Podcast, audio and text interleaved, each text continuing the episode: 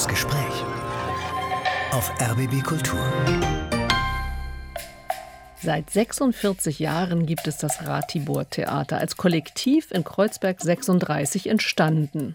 Das hieß manchmal, dass man mitten in einem kalten Winter in einer relativ kalten Fabriketage rund um einen Bollerofen saß und Tee getrunken hat und sich vielleicht auch mal eine Stunde lang angeschwiegen hat. Es ist nichts gesprudelt.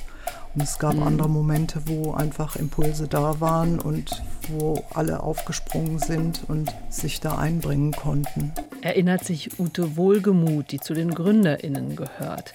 Liebe zum Theater, Wut und politisches Bewusstsein, das waren die Treiber der Kreativität und die verlangten schon mal Opfer. Das hat Sappho wohlgemut schon als Kind mitbekommen. Die Geldsorgen meiner Eltern, obwohl das gar nicht so Thema war, aber habe ich total aufgesogen und äh, hatte dann auch Angst. Ich weiß noch, dass ich einmal mein Taschengeld oder was ich irgendwie bekommen habe, einmal heimlich ins Portemonnaie gepackt habe. Sondern dachte ich so, schaffen wir vielleicht in Urlaub zu fahren, wenn ich was dazugebe. Aber die Leidenschaft für Bühne und fürs Spielen hat das Ratibor Theater erhalten. Ich bin Katrin Heise und möchte die Personen vorstellen, die bis heute das Familienleben in den Theatersaal verlegt haben, für die das Ratibor eigentlich die Familie ist. Ja, auf jeden Fall. Wir sind da reingeboren und äh, von klein auf dort aufgewachsen und das ist sowohl unser Zuhause als auch interessanterweise von vielen anderen Leuten auch ein Zuhause. Was macht das Zuhause aus? Also warum ist das mehr als ein Theater? Bei uns ist es sehr persönlich. Also wir sind ähm, insgesamt auch vom Gefühl her eine Familie, auch mit internationalen Gästen und sehr nah. Wir haben viele tiefe Gespräche, eine gute Umgangsform miteinander, mit allen Leuten sehr nah und irgendwie fühlen sich alle dort zu Hause und wir natürlich sowieso. Der Theaterraum ist ja auch ähm, gleich mit einer Theke ausgestattet und man bleibt vor oder nach der Aufführung dann da, ist eigentlich wie so ein Wohnzimmer. War das für Sie als Kind, also macht das so auch so ein Zuhausegefühl aus, dass Sie da viel sich einfach aufgehalten haben? Ich war als Kind auf jeden Fall dort, habe bin dort auch eingeschlafen, wie man bei anderen Kindern das kennt, dass man mal auf einer Party von Eltern einschläft am Rand oder so. Das ist bestimmt vorgekommen. Jetzt in Teenagerzeiten habe ich, glaube ich, nicht so viel äh, Zeit dort verbracht, sondern eher mal so abends dort mal gestrandet, alleine mit Freunden und dann durch die Garderobe und alle Perücken angezogen und sich ein bisschen da ähm, ausgespielt. Aber als kleines Kind hat es immerhin dazu gereicht, dass du lange genug im Theater bei dem Proben dabei warst oder bei ja. Aufführungen, dass du in deinem Kinderladen sämtliche Rollen von dem gerade aktuellen Theaterstück nachgesprochen hast zum Amüsement der Erzieher. Damals der Wunsch, Schauspielerin zu werden. Ja, total. Ja. Gute Wohlgemut. Also für Sie auch ein, auch ein Zuhause? Also wie Auf erleben Sie das Theater Fall. auch so nach diesen vielen Jahren? Auf jeden Fall nach wie vor ein Zuhause und wir hatten also in der Anfangszeit auch war eigentlich unser Leben und das Arbeiten nicht wirklich so getrennt. Das Theater haben wir immer mitgenommen in jeden Raum, in dem wir uns aufgehalten haben. Und ich bin ja seit vielen Jahren gar nicht mehr aktiv im Theater. Und Deswegen ist es ja vielleicht jetzt noch mal was anderes, wenn man mein, jetzt reinkommt, oder? Ja, das ist jetzt mein Salon. Ah, so also mein erweitertes Wohnzimmer und mhm. äh, alle diese Leute, die dort auftreten, kenne ich schon seit vielen Jahren und man ist ähm, sehr freundschaftlich miteinander und es ist einfach immer schön, dorthin zu kommen. Wenn ich jetzt mal äh, erkläre vielleicht, wo da hinkommen ist. Also das äh, Theater besteht, das Ratibor Theater besteht seit 46 Jahren, gegründet in Kreuzberg 36 in der ja eben namengebenden Ratiborstraße und seit 1980 in der Kuvri-Straße, also dahin umgezogen, seitdem dort im Hinterhof des sogenannten Kerngehäuses zu Hause. Safo, was für ein Theater erleben wir da eigentlich? Was spielt sich auf der Bühne ab im aktuellen Ratibor-Theater? Ja, seit über 20 Jahren eben auch im Impro-Theater. Improvisationstheater. Ja, genau. Wir sind so die Institution, würde ich sagen, auch in Berlin und auch deutschlandweit und weltweit bekannt für Improvisationstheater, insbesondere mit der Gruppe Die Gorillas, die sich auch einen Namen gemacht haben Und die das Ratibor-Theater als festes Haus haben. Ne? Genau, das ist deren Haustheater, wo sie am meisten spielen. Wir spielen so circa drei bis fünf Mal die Woche Improvisationstheater dort bei uns in verschiedenen Showformaten, verschiedenen Konzepten. Ähm, mal mehr Beteiligung vom Publikum, mal weniger, mal mehr Langform, mal mehr spielerisch. Und wir haben auch internationale Improvisateure, die donnerstags seit 2014 bei uns regelmäßig spielen. Und Unter dem Titel Impro Embassy. Genau, die Impro Embassy, die wir gegründet haben 2014 vom Theater aus auch. Und ansonsten haben die Gorillas seit vielen Jahren auch das internationale Festival, was sie veranstalten, einmal im Jahr, wo sie dann internationale Gäste von überall her einladen, die zusammen spielen eine Woche. Das also jetzt das aktuelle Ratibor-Theater. Wenn wir jetzt mal ähm, ja, ein bisschen abtauchen, also in die Zeit, in der Sie, Ute und ihr Mann Harald Klenk und Freundinnen und Freunde Theater machen wollten. Also äh, gehen wir mal in die 70er in West-Berlin. Was ist so Ihre stärkste Erinnerung an die Zeit? Also der ganz große Wunsch, selber Theater zu machen, auf die Bühne zu gehen und neue Formen zu finden. Und mit diesem großen Wunsch hat sich damals um 76 herum eine Gruppe zusammengetan von vielleicht knapp 20 Leuten, die in der Ratiborstraße in einem Probenraum praktisch sowas wie ein Theaterlabor entwickelt haben, wo jeder das, was er konnte und was er lernen wollte und was er an Informationen über modernes Theater hatte, zusammengetragen haben und äh, mhm. wo wir praktisch dann täglich Dinge ausprobiert haben auf Improvisationsbasis, also unter Einbeziehung von Musik, Stimme, Gesang, Tanz. Und es gab verschiedenste Anregungen aus verschiedenen Bereichen. Also es gab die Biomechanik von Meyerhold. Wir haben mit Akrobatik gearbeitet haben uns mit Grotowski, dem armen Theater, beschäftigt, mhm. mit Theaterschriften von Artaud, das Theater der Grausamkeit. Also das war richtig, also äh, theoretisch fundiert kommen Sie vom Theater, haben Sie Theaterwissenschaft oder irgendwas studiert oder Schauspiel oder wie sind, wie war Ihre Verbindung zum Theater? Äh, der Harald Klenk, der hat Theaterwissenschaft studiert und fand das aber sehr kopflastig und äh, wollte lieber in die Praxis. Und ich habe Theaterpädagogik studiert. Mhm was mhm. damals an der Pädagogischen Hochschule noch Schulspiel hieß. Das hört sich so Schulspiel, schön. so nach Handarbeiten an. Ja. Ähm, inzwischen heißt es Theaterpädagogik. Und über diese Theaterpädagogik bin ich eigentlich dann in den freien Theaterraum eingetreten, als dann mal jemand vom Living Theater in die Uni kam und gesagt hat, wir suchen Leute, die eine Performance mitmachen mhm. wollen. Und da habe ich sofort hier geschrien und bin dann da hingegangen. Und dann war für mich auch klar, dass diese The das theaterpädagogische Ausbildung äh, nicht mein Ziel okay. ist, sondern die mhm. Praxis. Das spielt sich alles in Berlin ab, oder? Sie sind 1954 geboren. Sind, sind Sie Berlinerin, Ur-Berliner und in Berlin auch geboren? Nee, ich komme ursprünglich aus Wuppertal und ich mhm. bin leider in dem Jahr weggezogen, wo Pina Bausch mit ihrem Tanztheater nach Wuppertal gekommen ist. Genau in dem Jahr bin ich nach Berlin gezogen das war 73, Gut. aber großes hm. Vorbild ja. auch. Wenn wir mal, also 73, 76 in diese Zeit West-Berlin, erzählen Sie mal, wie haben Sie mhm. das erlebt? Ja, also dieses West-Berlin war für uns damals relativ überschaubar. Es war halt so, dass eigentlich die Leute, die künstlerisch tätig waren, egal ob es im musikalischen, tänzerischen, theatralischen, tätig waren, die kannten sich irgendwie. Man hat sich in einer Szene bewegt. Es war gleichzeitig eine Aufbruchszeit politischer Art. Es, es, gab die Atomkraftbewegung, es gab die Hausbesetzerbewegung. Ab Mitte der 70er Jahre gab es erstmal einzelne besetzte Häuser und dann ab 79 eins nach dem anderen, bis es dann irgendwann Anfang der 80er Jahre 150 Häuser waren in Westberlin.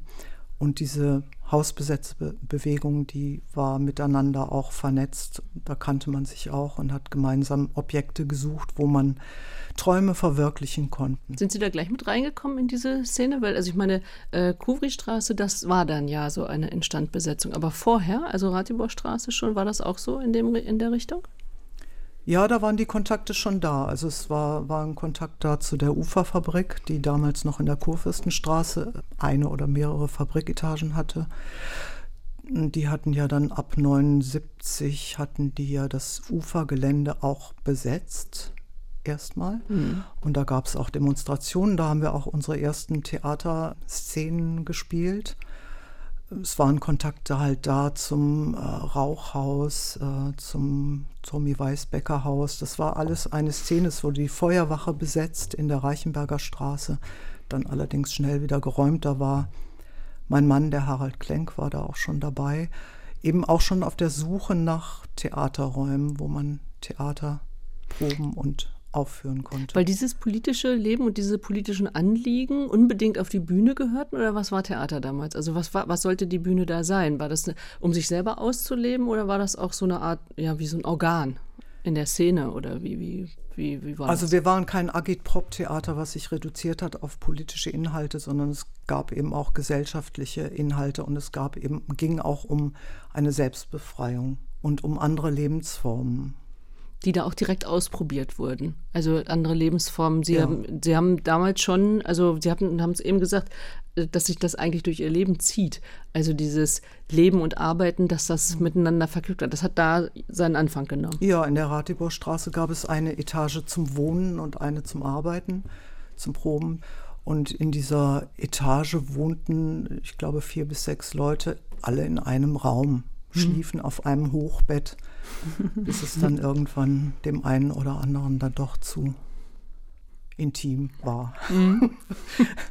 Sie so kennen, zu leben. Sie kennen dafür die Geschichten wahrscheinlich, aber äh, ist das vorstellbar? Also das ist so, so, eine, so schon ein Blick in eine komplett andere Welt, oder? Ja, total. Aber ich freue mich immer wieder, das zu hören und ähm, finde es total interessant und spannend. Stelle ich mir auch sehr anstrengend vor, aber war eher intensiv, oder wie würden Sie es beschreiben? Wir haben das so geliebt, das hat uns nicht angestrengt. Das war einfach äh, super spannend und abenteuerlich. Also so einerseits in sich selbst eben reinzutauchen und aus mhm. sich selbst heraus Dinge rauszuarbeiten, mit denen man sich selber überrascht hat auch. Für wen haben Sie gespielt? Ja, das waren, glaube ich, überwiegend junge, eher studentische Kreise und es war jetzt nicht Mainstream, sondern eher so ein erlesenes Publikum in Richtung Alternativszene oder ja, es war ein Geheimtipp, würde ich mhm. mal sagen. Aber wir haben dann schon auch ab und zu mal große Orte gehabt. Es gab das Umweltfestival 1976, da haben wir das erste erarbeitete Stück aufgeführt. Das war Felix Knautschkes Körperzirkus oder Tanz der Organe genannt. Und das war eben eine riesige Performance, wo es um politische Dinge ging, aber eben auch um, um Aufbruch bürgerlicher Strukturen. Sie haben ja keine vorgefertigten Texte genommen, Sie haben ja keine Theaterstücke genommen und die dann interpretiert, sondern Sie haben es ja selbst erarbeitet und zwar in der Gruppe erarbeitet. Was waren das für Prozesse? Was heißt Theater machen im Kollektiven? Das hieß manchmal, dass man mitten in einem kalten Winter in einer relativ kalten äh, Fabriketage rund um einen Bollerofen saß und Tee getrunken hat und äh, sich vielleicht auch mal eine Stunde lang angeschwiegen hat und es ist nichts gesprudelt.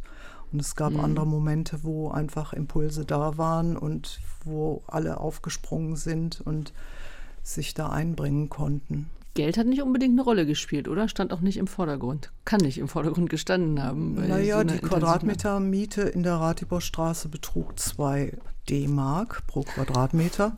Es gab insgesamt 300 Quadratmeter. Es waren sechs Leute, die da gewohnt haben und 18 Leute, die den Probenraum genutzt haben. Also das war von der Miete her erstmal jetzt nicht so das Problem. Mhm.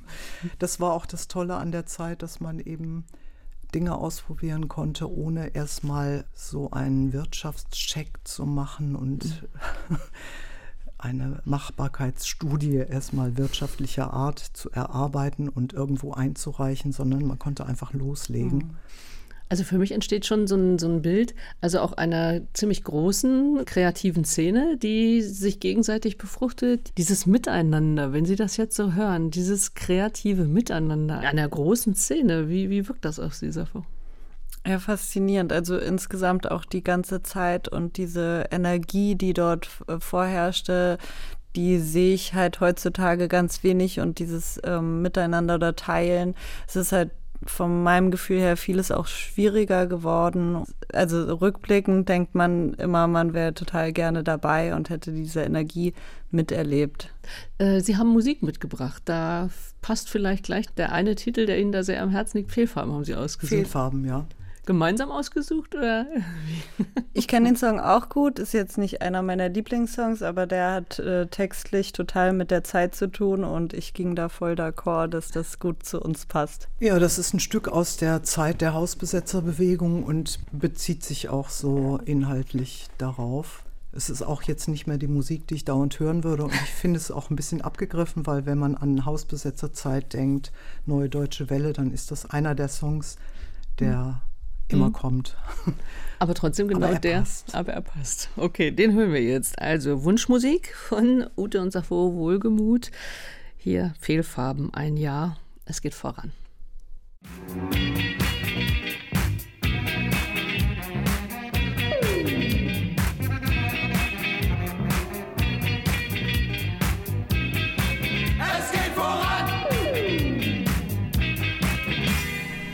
Fehlfarben zu hören hier im Gespräch.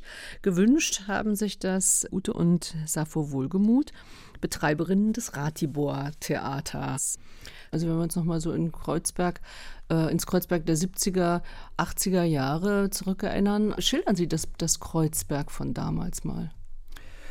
Ja, das Kreuzberg von damals war ziemlich äh, heruntergekommen in baulicher Weise und es war eigentlich so ein Zufluchtsort von Leuten, die nicht viel Geld hatten.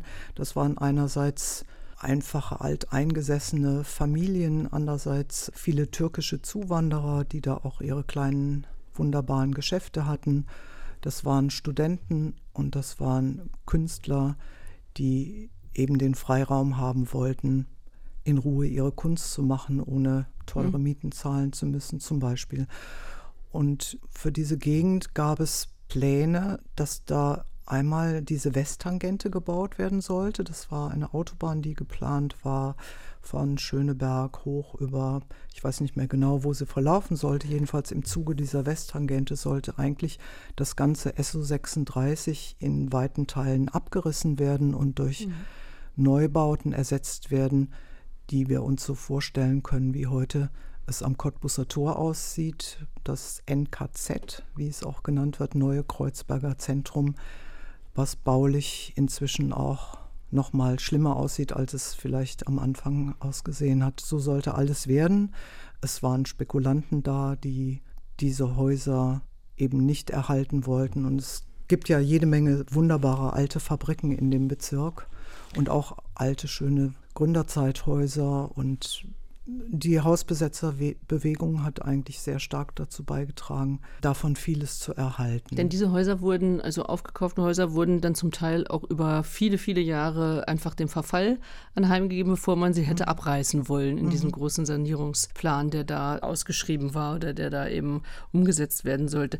Das war ja genau auch die Zeit, wo Sie mit Ihrer Gruppe dann umgezogen gezogen sind ähm, ins Kerngehäuse. Was ist das Kerngehäuse? Das Kerngehäuse ist ein ehemals besetztes Haus. Es wurde am 1.11.1980 besetzt von einer Gruppe von Leuten, ungefähr 50 Leute, die dort den Plan hatten, einerseits gemeinsam zu wohnen, hauptsächlich in Wohngemeinschaften und ihre Handwerk, überwiegend handwerklichen Betriebe dort einzurichten und praktisch Leben und Arbeiten in einem Haus mhm. zu verwirklichen und das Haus gemeinschaftlich zu verwalten. Bis dahin war da eine, eine Nähmaschinenfabrik.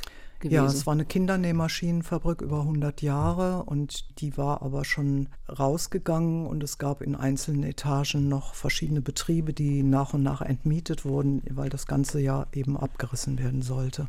Und es gab ein Taxikollektiv im, in dem Gebäude, was schon vor der Besetzung da war. Und die haben praktisch die Hausbesetzerbewegung, das gab so einen Besetzerrat in Kreuzberg oder auch in Schöneberg, also überregional, über Bezirke. Dort wo, haben die darauf aufmerksam gemacht, dass da eben eine Fabrik ist, die ziemlich gut intakt ist und die man besetzen könnte. Ja, dann haben wir uns ungefähr ein halbes Jahr vorher regelmäßig getroffen, schon in den Räumen in dem Haus und haben überlegt, wie wir das hinkriegen. und haben auch uns bemüht, Mietverträge zu bekommen mit dem Besitzer und haben aber nie eine Reaktion darauf bekommen. Wie war überhaupt die Reaktion von außen? Also wenn besetzt wurde, ähm, wurde da nicht gleich gegen vorgegangen? Ja, das war ganz unterschiedlich. Manche Objekte wurden sofort wieder geräumt, mhm. andere wurden erstmal beobachtet und es war ja eine riesige Bewegung. Es gab so viele Häuser und dadurch, dass die Häuser eben eigentlich auch völlig vernachlässigt waren, war da jetzt auch gar nicht so der Druck, da sofort was zu unternehmen. Und es war aber so, dass wir eigentlich in ständiger Bereitschaft und äh, Befürchtung waren, dass mhm. also jederzeit die Polizei reinstürmt in das Haus und dort alles durchsucht und Leute festnimmt, ist auch eben passiert in anderen Häusern.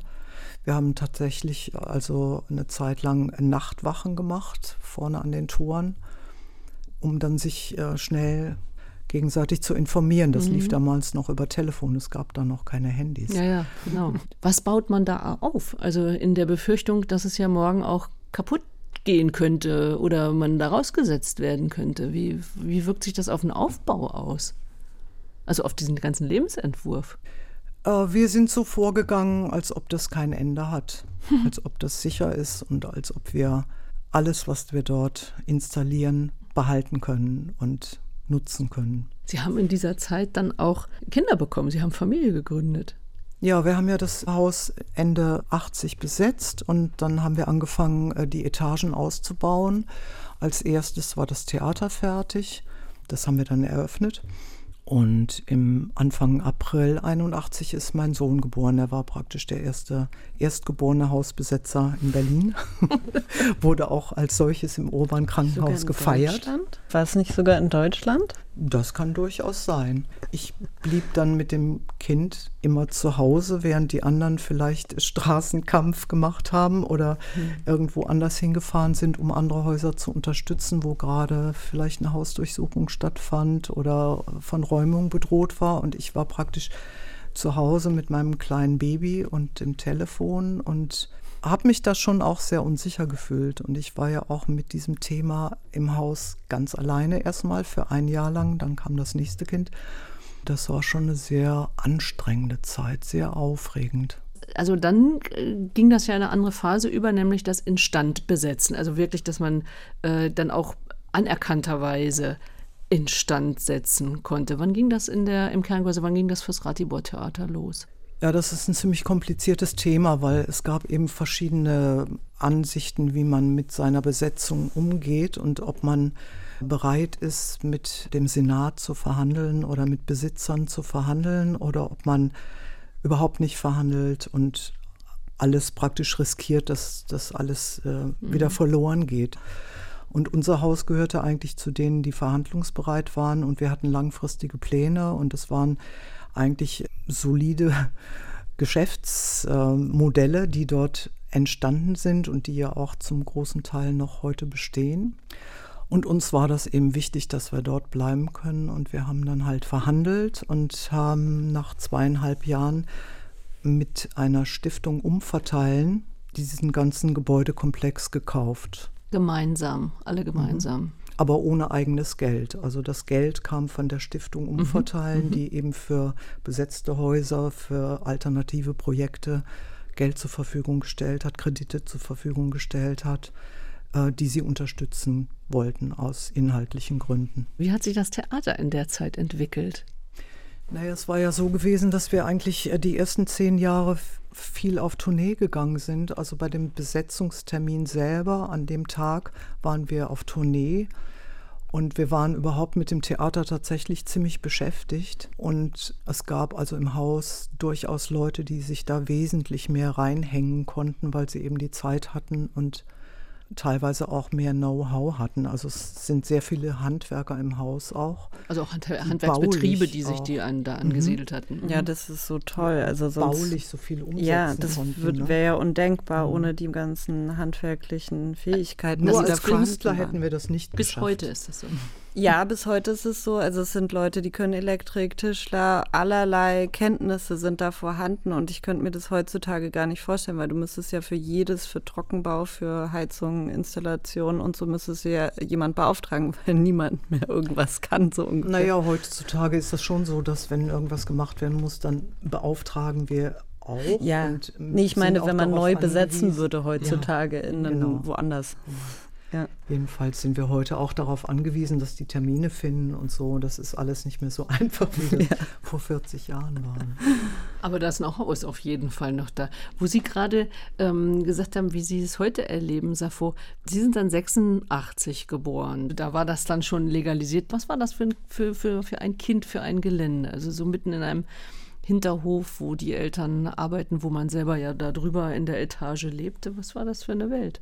Ein sehr kreativer Ort auch. Also viele Menschen waren dort immer in den verschiedenen WGs oder in den verschiedenen Zusammenschlüssen und ich hatte auch viele Freunde im Haus. Also meine besten Freundinnen haben dort gewohnt und wir konnten immer frei spielen und ähm, uns frei bewegen.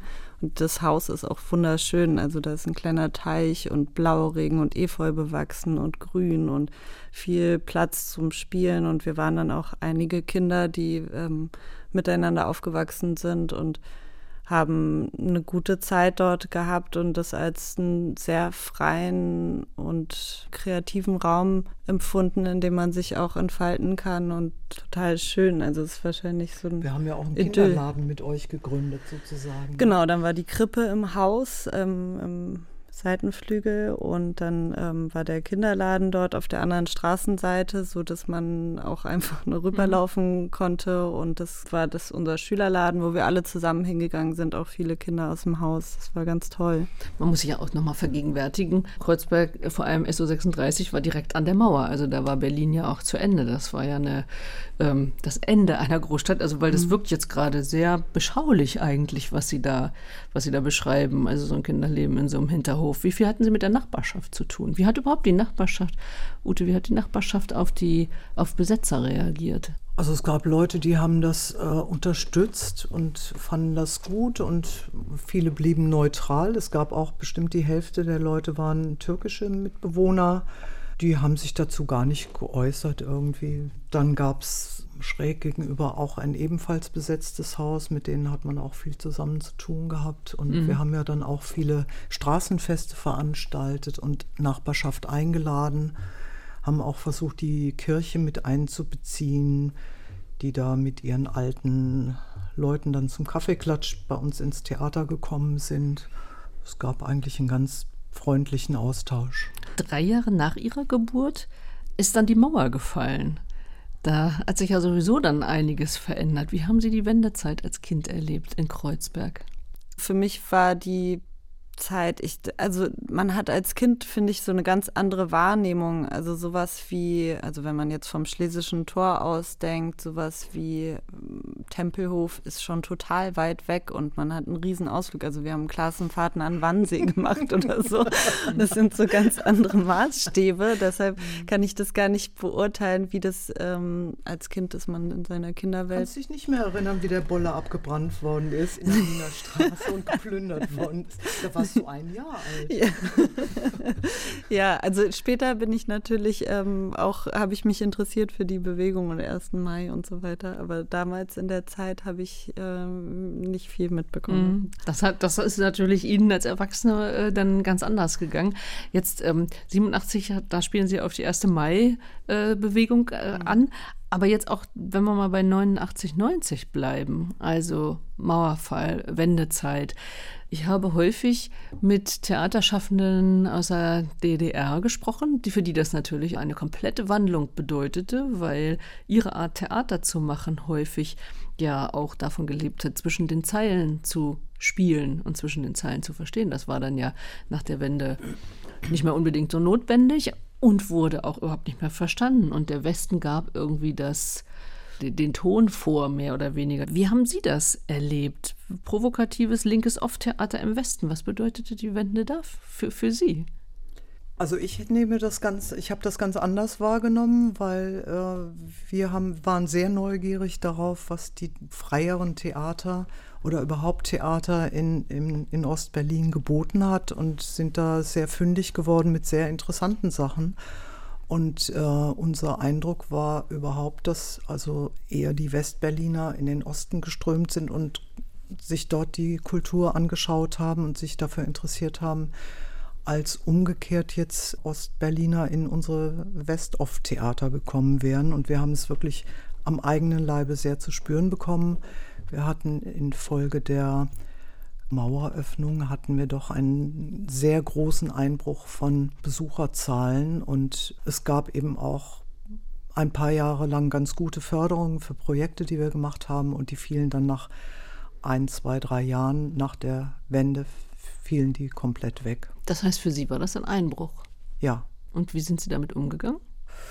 Äh, kreativ. Also wir haben dann, nachdem wir also keine Theaterprojekte mehr gefördert bekommen konnten, äh, haben wir dann das auch erstmal eingestellt, eigene Pro Projekte zu machen, ein, eigene Stücke und haben stattdessen äh, Gastspiele veranstaltet im Theater mit verschiedenen Leuten aus verschiedenen Branchen und viele kamen auch aus dem Osten.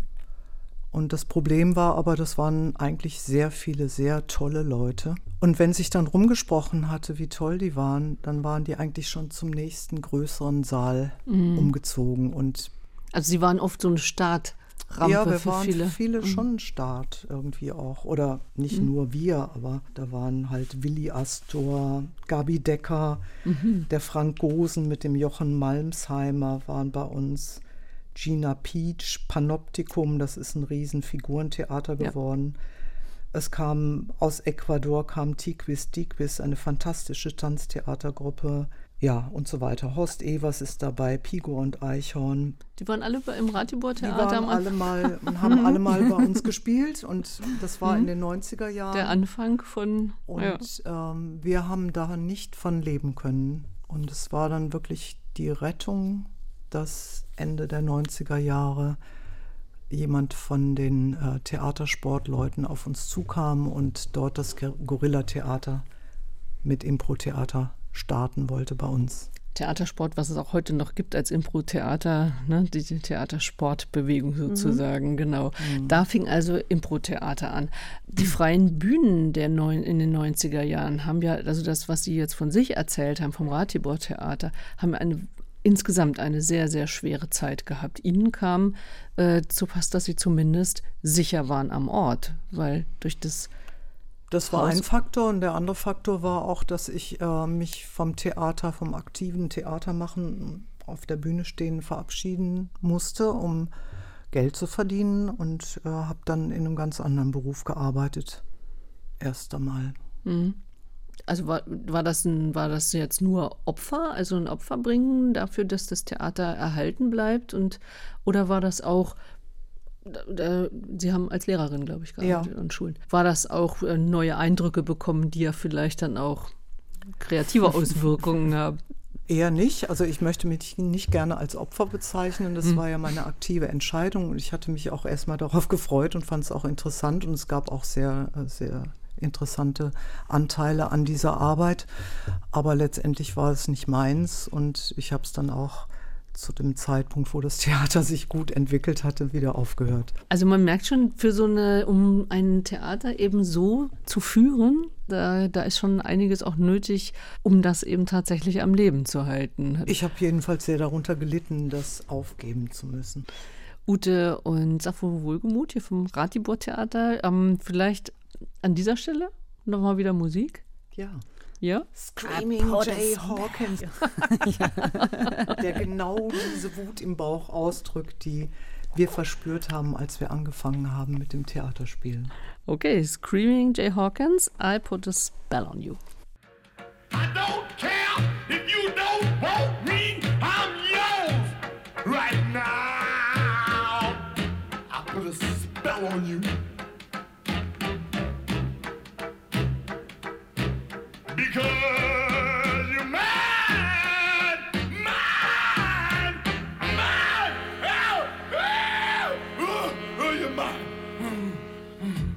theatrale Musik hier zu einem theatralen Thema RBB Kultur im Gespräch, nämlich die Theatermacherinnen Ute und Sappho Wohlgemuth vom Ratibor Theater und das war Screaming Jay Hawkins, den wir uns jetzt immer die ganze Zeit vorgestellt haben, wie er quasi auf die Bühne kommt oder auf der Bühne steht und dort agiert, kann man sich bei diesem Song ja sehr gut vorstellen. Ähm, Musik spielt auch eine Rolle im Ratibor Theater, oder Sappho?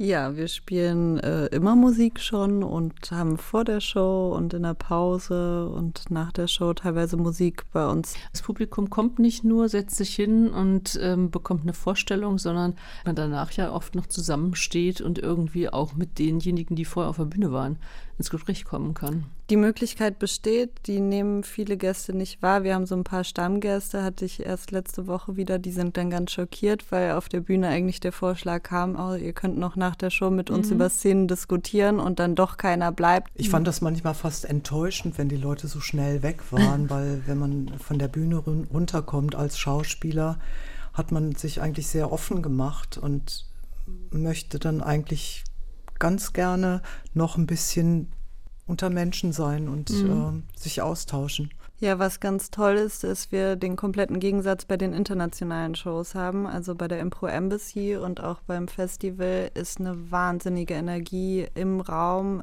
und auch nach der Show in den Pausen.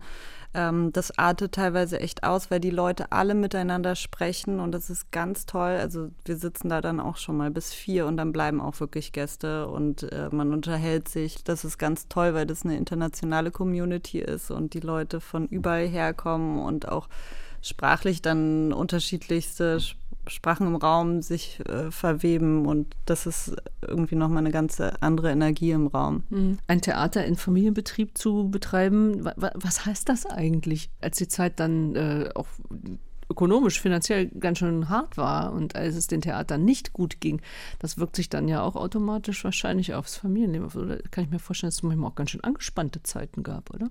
Ja, ich habe äh, irgendwie die Geldsorgen meiner Eltern, obwohl das gar nicht so Thema war, aber habe ich total aufgesogen und äh, hatte dann auch Angst. Ich weiß noch, dass ich einmal mein Taschengeld oder was ich irgendwie bekommen habe, einmal heimlich ins Portemonnaie gepackt habe, weil ich ja, weil ich so dachte, so, dann schaffen wir in Urlaub zu fahren oder irgendwas. Also nicht, dass man irgendwie im Alltag jetzt essensmäßig Sorgen gehabt hätte, aber so Zusätze, was heutzutage, also so ein normaler Luxus, was sich auch viele Menschen nicht leisten können, in Urlaub zu fahren oder so. Und dann dachte ich so, schaffen wir vielleicht in Urlaub zu fahren, wenn ich was dazugebe.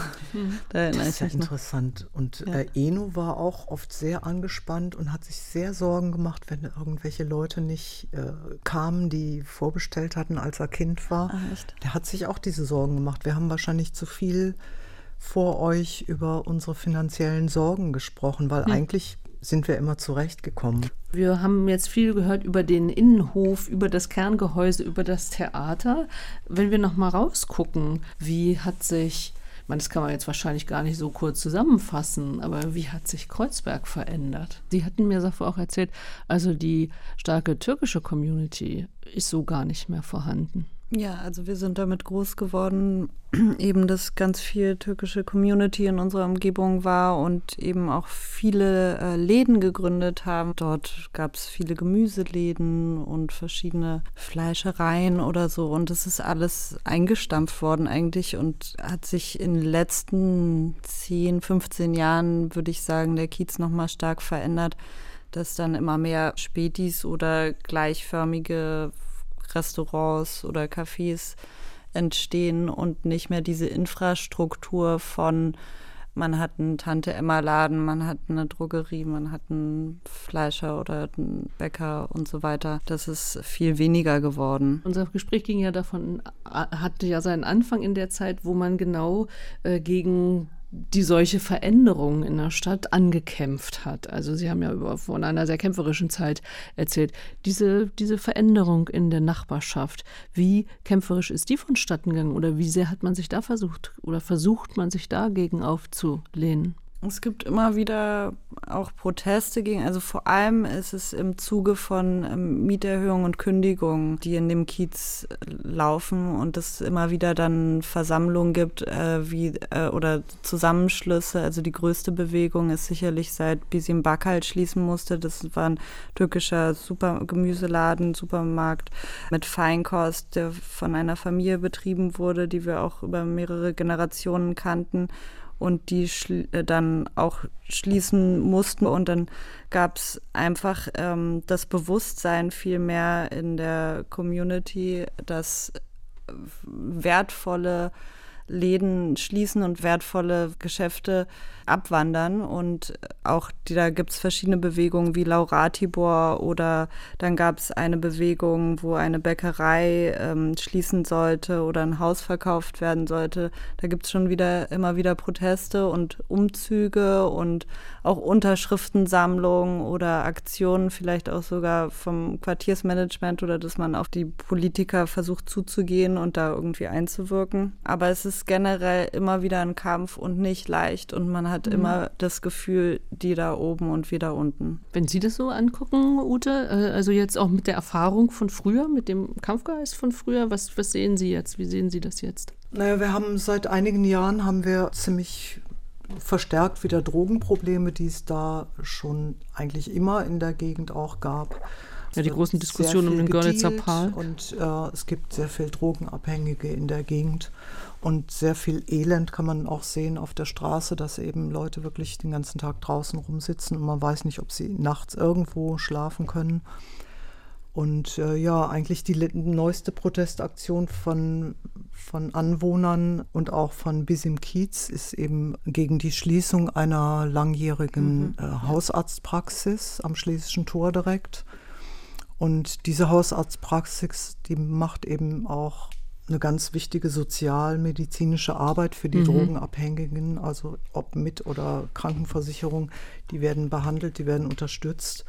Auch Migranten, glaube ich. Migranten auch, die eben keine Versicherung haben. Es wird, wird den Leuten geholfen und das ist einfach in dieser Gegend unheimlich wichtig, dass solche Projekte oder Institutionen, dass die bestehen bleiben. Und das ist eben auch so ein Gentrifizierungsprozess, dass da eben eine ausländische Hausbesitzerfirma da eben überhaupt nicht drauf guckt, sondern mhm. die jetzt einfach rausschmeißen will. Und der Protest hat aber schon dazu geführt, dass es eine Verlängerung um ein halbes Jahr gibt, also einen Aufschub bis nächsten Sommer.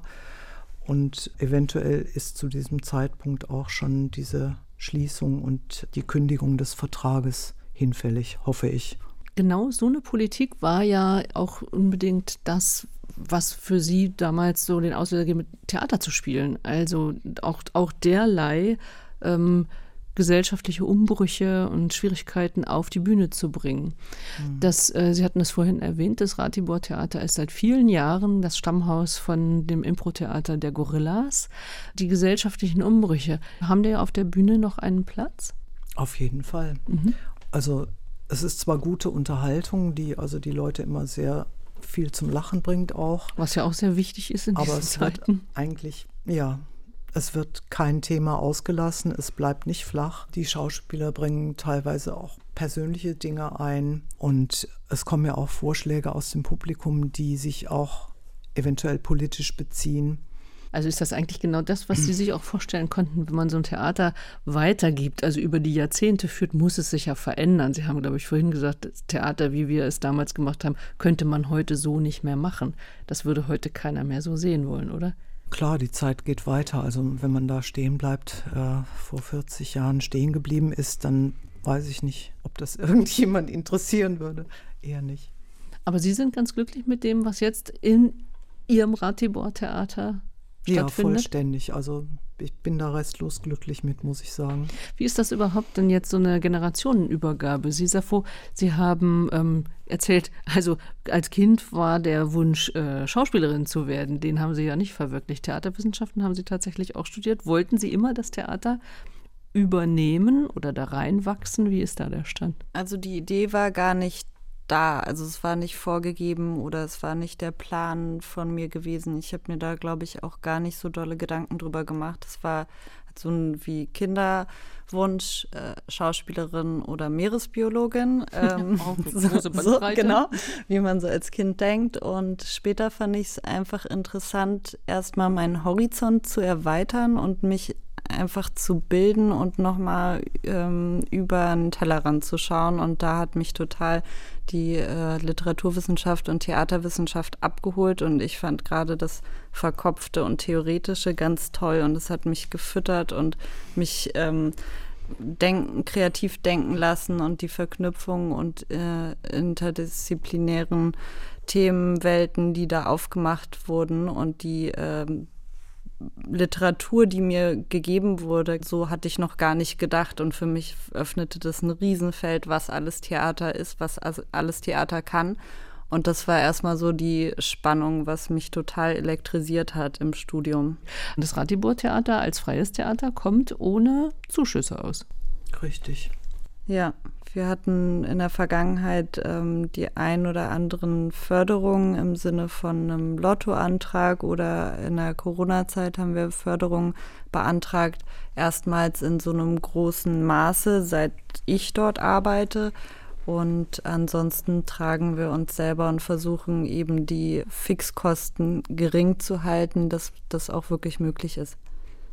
Wo sehen Sie das Theater Ute Wohlgemuth? Wo sehen Sie das Ratibor-Theater so in fünf Jahren zum Beispiel? In fünf Jahren sehe ich es eigentlich noch in ähnlichen Zustand wie heute. Die Schauspieler müssten vielleicht mal schauen, dass sie auch noch mal jüngere Leute mit dazu nehmen, damit das Ganze eben auch weitergeht, wenn mhm. vielleicht einige irgendwann mal aussteigen. Und Sie, Safo? Also auch gerade was so das Publikum angeht?